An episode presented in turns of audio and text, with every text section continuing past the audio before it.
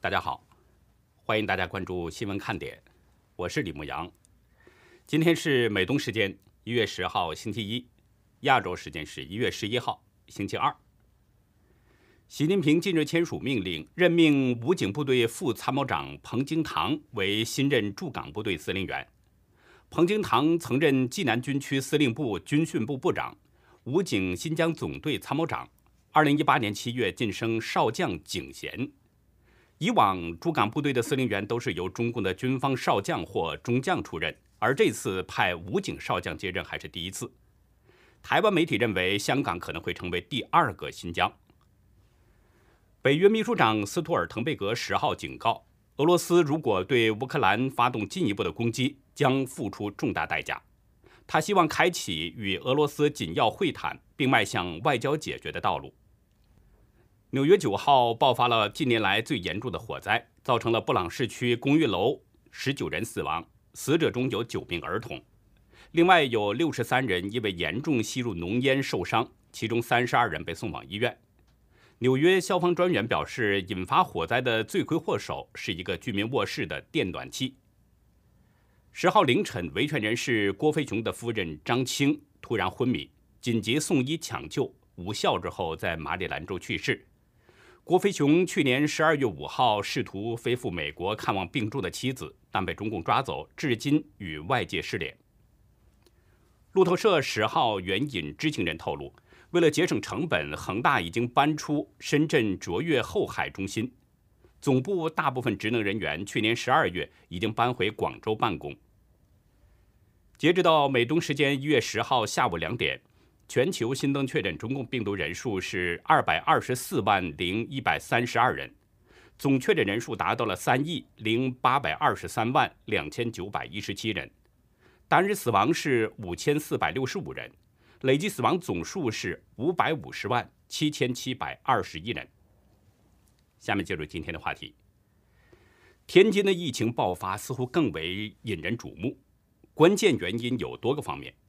一方面是天津第一个证实奥米克戎在传播，很可能传播已经超过了五代。第二方面呢是天津与北京接壤，病毒很可能已经进入到了北京，帝都通报可能只是一个时间问题。第三方面是疫情可能对北京处心积虑要举办的冬奥会形成冲击。我们就从这三个方面重点来谈谈天津的疫情。其中有一些天津当地的网友发给我的独家视频，尤其是在住户门口敲锣的场景，看起来让人心惊。截止到今天晚上六点，天津本轮疫情共通报了本土确诊病例三十一例，无症状感染有十例。当局通报表示呢，天津市的津南区、南开区、东丽区和西青区已经做完了全员核酸检测。剩下的十二个区也将在二十四小时之内完成。对于官方通报的数字是不是真实，我一直跟大家说呢，只作为参考，不可当真。昨天中午，也就是当地时间的九号夜间，一位天津的网友啊，第二次给我发邮件，介绍了一些天津的情况。邮件中表示，截止到我发送邮件为止。天津这边已经通报了四十例确诊了，实际上可能会更多，主要集中在津南区。大家注意，网友说九号当地已经有四十例确诊，那现在已经一天都过去了，当局通报的数字仅仅还是三十一例确诊和十例无症状感染，大家想想，可能吗？事实上，我今天啊得到确实可靠的消息，距离津南区并不远的宁河区。昨天也有确诊病例出现了，其中某个村子已经被拉走至少五十多名接触者。我希望呢，天津的朋友啊，能够多多的向我爆料，让需要了解事实真相的人们能够看到真实的消息。我们的爆料邮箱呢是 xwkd 二零一七 at gmail 点 com。大家在爆料的时候，尽量的将情况介绍的详细完整一些。我接着来说那位网友的爆料邮件。网友说，大约十几天前，在西青区还出现过本土病例，后来封锁了一段时间，平息了。结果在解封的第二天，津南就出现了病例。网友在这里呢已经证实了，当地在隐瞒疫情。大家再请注意，十几天前西青区曾经出现过本土病例，出现本土病例就意味着病毒可能已经在社区传播了。但是在此之前，我们并没有看到天津有病例通报，也就是说，西青区当时的疫情是被给捂下去了。但是数字被隐藏了，并不意味着病毒就消失了。这次津南区爆发的疫情，会不会就是从西青区传过去的呢？在地理位置上，西青区和津南区是搭界的，所以这种可能性是非常高的。大家再请注意，网友提到的这个时间点，十几天前，这个时间与当局流调判断的时间基本是吻合的。根据流行病学调查，当局认为呢，奥密克戎在天津隐匿传播的时间是上个月二十八号，至今已经有十四天了。那这个时间与河南安阳通报的两例病例的情况是相同的。当局的流调是如何进行的，我们并不清楚。但河南安阳市两名阳性病例的情况已经证实了天津的奥密克戎传播，最迟就是在二零二一年十二月二十八号。昨天河南安阳发现的两名阳性患者，这两人与天津津南区的疫情属于同一传播链，感染的都是奥密克戎。其中一人呢是十二月二十八号从天津津南区返回安阳汤阴县的在校大学生。从这里我们也可以判断，天津津南区的这个疫情传播肯定要早于十二月二十八号。事实上，河南郑州疫情防控指挥部在昨天已经发布了紧急提醒：从去年十二月二十五号以来，有天津市或安阳区旅居史的人员要立即向居住地。社区报告。那么也就是说，郑州当局判断，天津的疫情可能在去年圣诞节期间已经在传播了，可能是天津当局呢没有发现，也可能是发现了但不想通报，想继续隐瞒捂盖子。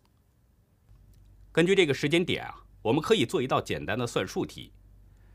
英国帝国理工学院的研究表明呢，奥密克戎的传染性是相当强，传播速度超级快。人类的医疗防护手段在奥密克戎面前几乎是形同虚设。这家权威学院的研究数据指出，奥密克戎感染病例两到三天翻一倍。大家注意，病毒传播并不是简单的一传一，它是几何数字的增长，几何数字的传播。天津的常住人口大约有一千四百万，那么在半个月之内，这个病毒会传播多少人呢？我无法得出准确的数字，只能提供给大家参考分析。大家再想一下，病毒传播已经最少有半个月的时间了，即便是按照三天翻倍来计算，病毒传播很可能已经超过了五代，甚至有可能超过了六代传播。另外还有一点不能不说，去年十二月十三号，我在节目中就提到了天津曾发现了一例奥密克戎感染患者，不过呢，当局说是境外输入病例，并且声称在定点医院隔离治疗。当时我就在质疑，天津当局说是境外输入，向欧洲国家波兰甩锅，但是波兰政府第二天就声明表示，本国内没有发现奥密克戎病例。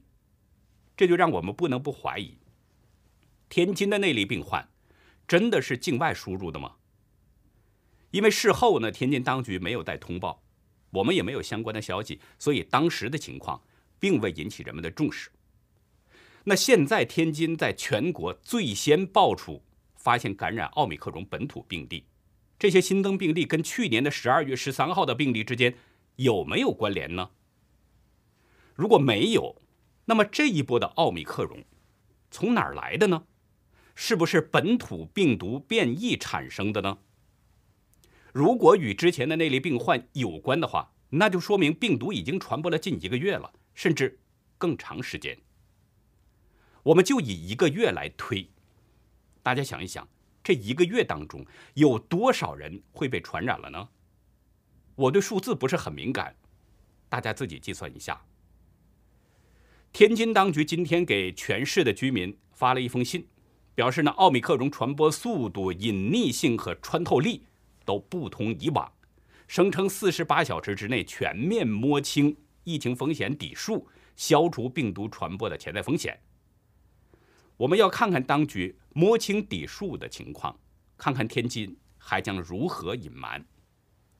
不过呢，我在这里啊，要提醒天津的百姓，一定要做好各种准备，包括可能被拉走隔离的。所需相关物品。昨天微博上有一段视频，天津的一名交警呢，在对街边的那些抢菜的民众喊话。他声称国家会准备好物资，不需要大家在这儿抬高物价，不至于。这名警察还说：“不传谣，不信谣，不造谣，你们完全可以相信国家，不需要在这儿排队，在这儿抢。”哈。中共官媒评论说呢，交警的一番话是振聋发聩，言语中是底气。但是旁边的那些百姓，并没有听他的，仍然是在抢购。这就说明天津的百姓对中共的宣传已经有了一些免疫力了。前车之鉴已经很多了，谁还听你的宣传呢？武汉、广州、哈尔滨、瑞丽等等这些地方就不说了，就说封城已经十九天的西安。就摆在眼前。爆发疫情之后，当局呢，告诉人们说物资充足，要人不要抢购。很多人当时听信了当局的宣传，可是封城之后，当局立刻就强令足不出户。结果那些没做准备的人就惨了。我们报了很多这样的情况，比如饥饿小伙下楼买馒头，被防疫人员群殴。再比如，一位女士准备到小区内买东西，结果被防疫人员给抓走；还有那位被拉走隔离的女士，忘记带了卫生巾等等。最令人惊心的是，西安已经出现了两例被封禁的居民跳楼的事件。过一会儿呢，我们会谈到西安的一些消息。我们这里继续来谈天津的情况。那西安的悲剧还在上演，教训那么惨痛。天津人当然不会再相信这种宣传了，谁还相信？那不是太愚蠢了吗？不仅仅是愚蠢的问题，其实是在害自己、害全家的问题呀。昨天还有一位呢，在美国留学的天津朋友给我发邮件，希望我提醒天津的百姓不要重蹈西安的覆辙。网友在邮件中表示，前些日子听我讲述了西安的真实情况，于是呢，就让在天津的家人。储备了大量的食物、饮用水和各种生活必需物品，生怕病毒蔓延到天津。网友表示，现在天津正处于软封城，请天津的人们在中共宣布硬封城前，一定要大量的储备饮用水、食物等生活必需品。感谢这位朋友的提醒。事实上呢，天津的百姓啊，在听闻有疫情之后。已经开始争相储备物资了。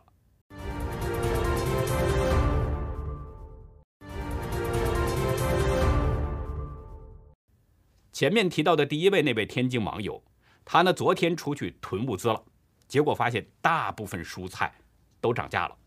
他买了四五根黄瓜，竟然花了将近十六块钱。这位网友还发了一段视频，是他亲自在天津市区拍下的。我们为了保护这位网友呢，对他的声音做了一些处理。这是和平区，算是比较比较市中心的一个菜市场吧。周围小区都是很老的那种，然后都没有什么菜了，人也很多。平平时这儿菜都卖不完，摞起来的那种。今天上午。基本就卖的很干净了。和平区啊，这是天津市的市中心所在，天津市委的市政府都在这里。那现在这里已经把菜都抢购一空了，足见人们这种心理有多么的恐慌。人们的恐慌其实呢，并不是来自病毒有多么可怕，而是当局制造的气氛太紧张、太恐怖。昨天在天津出现了这么一幕。也是网友呢发给我的一段独家视频。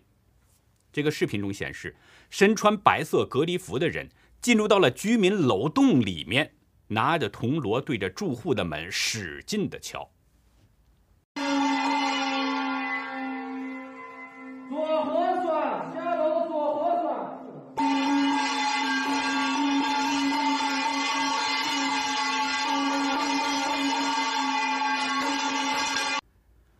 网友没有透露这是哪里，但是喊话人的口音就是天津的口音。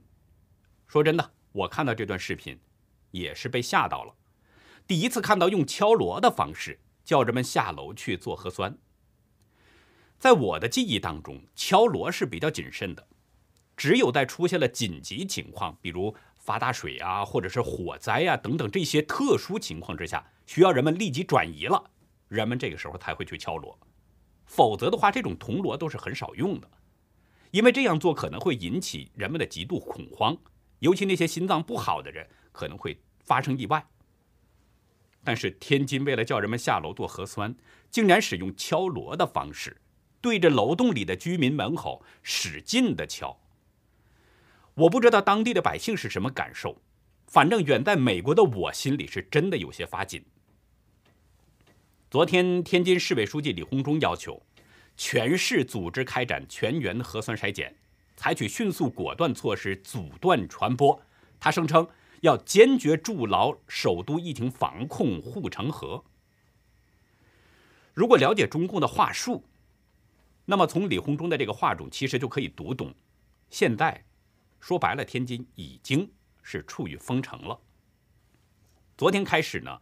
天津暂停了省际班线，各景点暂停营业，并且呢要求民众非必要不离津。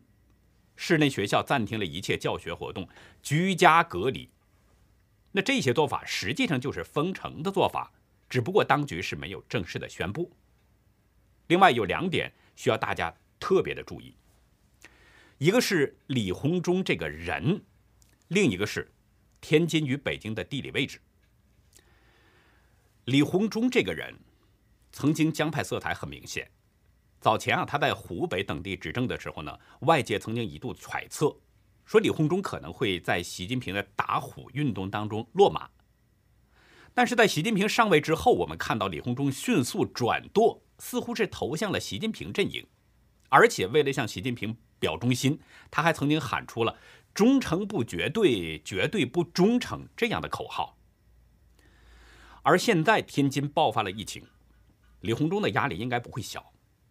那么在这种情况下，为了向习近平表忠心，同时也表现他的执政能力，他极有可能要采取比西安更严厉、更恐怖的风控政策。众所周知，北京冬奥会二月四号就要开幕了，这是北京当局处心积虑要举办的一个活动。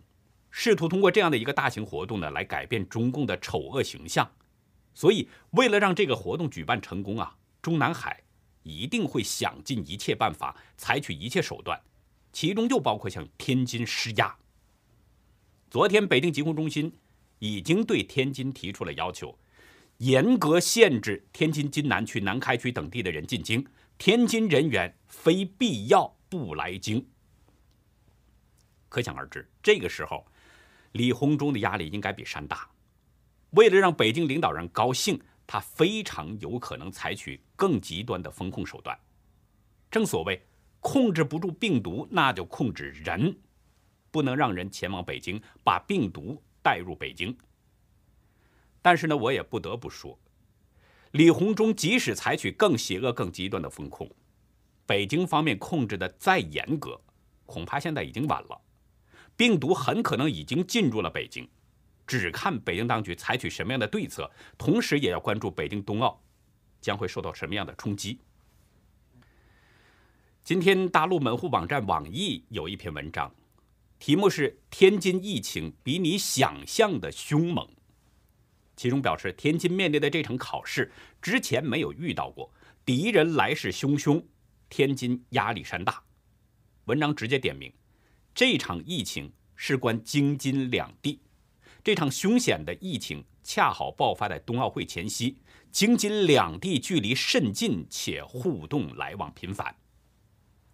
从这篇文章的基调来看，似乎是呢要为天津加油打气，但是仔细看这篇文章却透露出了一种消极的情绪，在暗示病毒很可能已经进入了北京，而且冬奥会可能将受到冲击。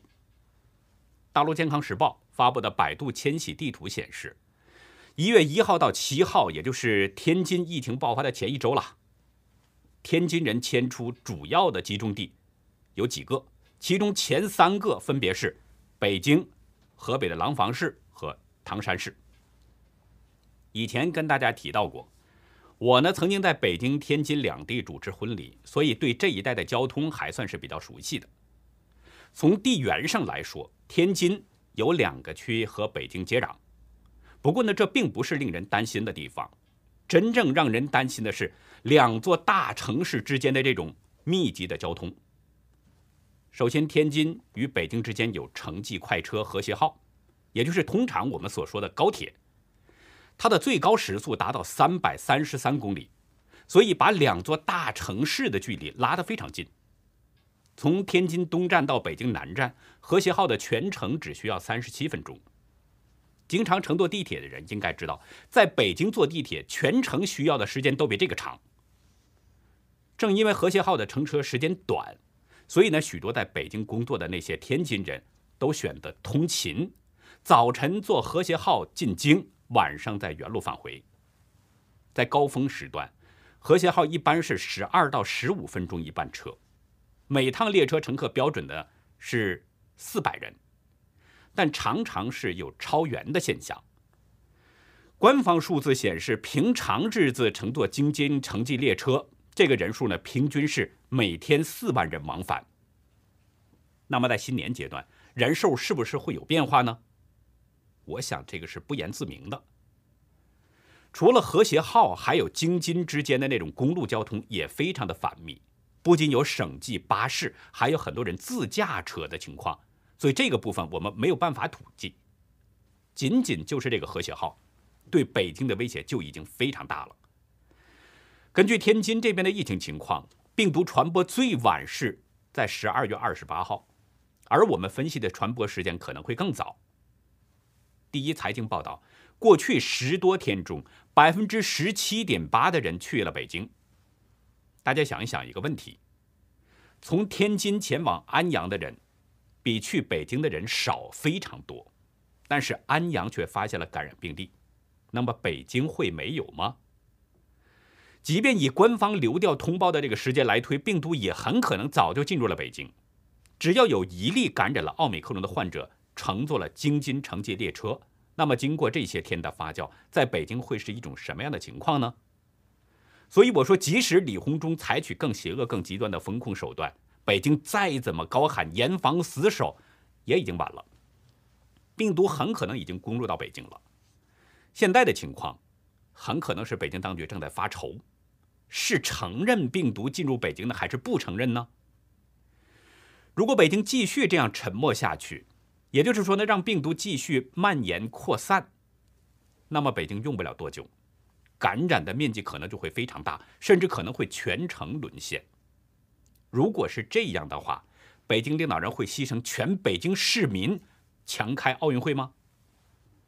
如果承认北京已经有了病毒，那么接下来北京市就要做全员核酸检测。如果做全员核酸检测，会不会把要来参加奥运会的那些外国人给吓住呢？他们还敢来吗？现在距离北京冬奥会还有二十多天，也就是北京当局会难受二十多天。看来北京想露个脸，这个难度真不小。另外呢，还有一个很有意思的现象，不知道大家是不是注意到了？这个中共病毒啊。从西安经过河南郑州，现在到了天津，爆发了。这一路下来，病毒好像是一路直奔北京，杀向中南海。接下来呢，再说一点关于西安的情况。西安今天通报了十五例确诊病例。从十二月九号疫情爆发到现在，西安累计的本土确诊病例是两千一百三十九例。虽然确诊病例数字在缩小。但是随着封城时间的延长，西安的次生灾害越来越深重了。昨天有网友传出视频，有人从二十五楼跳了下去，这是已经知道的西安第二例跳楼的情况，其他情况更多。前天，有一名西安的孕妇在微博控诉，因为建党医院不接收封控区的孕妇，联系多家医院做产检。被来回的踢皮球，结果造成三十九周大的孩子胎死腹中。这位网友在微博上表示，一月三号需要产检，因为没有核酸报告，不能出门做产检。当天下午下楼排队做了核酸，晚上感觉呢胎动异常，也有了核酸结果，就连续社区被送到了二附属大明宫院区，但是医院以各种理由拒诊。孕妇呢给二附院北大街院区打电话，对方表示也不接诊，最后联系到了大兴医院，对方表示可以接诊。孕妇马上又联系到社区，半个小时之后被送到了大兴医院。尽管孕妇有核酸阴性证明，但是呢，大型医院还是要求要先做隔离检查，后做核酸。孕妇写道：“做完检查，孩子已经没有了心跳。”她说：“我最近几天经过救治，才算捡回一条命。现在的我真的好绝望，活下去的勇气都没有了，承受不了这种打击。”生活已经无法继续下去。他说，去医院的时候是三个人，回到家是两个行尸走肉。有知情网友披露，这位准妈妈大概是五年前就开始备孕，喝了无数药，治疗无数次，最后成功用试管要了这个孩子。以十首梅花诗预测后世千年大事的邵雍。是北宋时期的一个奇才，也是一位神人。关于他的神奇之事啊，流传下来不少。在今天的历史看点呢，我们就来看看他从出生到死亡，甚至是死亡之后，都发生了哪些令人啧啧称奇的事情。欢迎大家到优乐客会员去了解更多。我们的会员网站网址是 http: 冒号双斜线牧羊兽点 com。还有一个是 http: 冒号双斜线 youlucky 点 biz。那好，以上就是今天节目的内容了。如果您喜欢新闻看点，请别忘记点赞、订阅，并且呢，希望您在视频下方给我们留言，与我们进行互动。我们更希望您能够帮我们把这个频道给转发出去，让更多有缘人能够接触到我们，看到我们。感谢您的收看，也感谢您的支持和帮助。再会。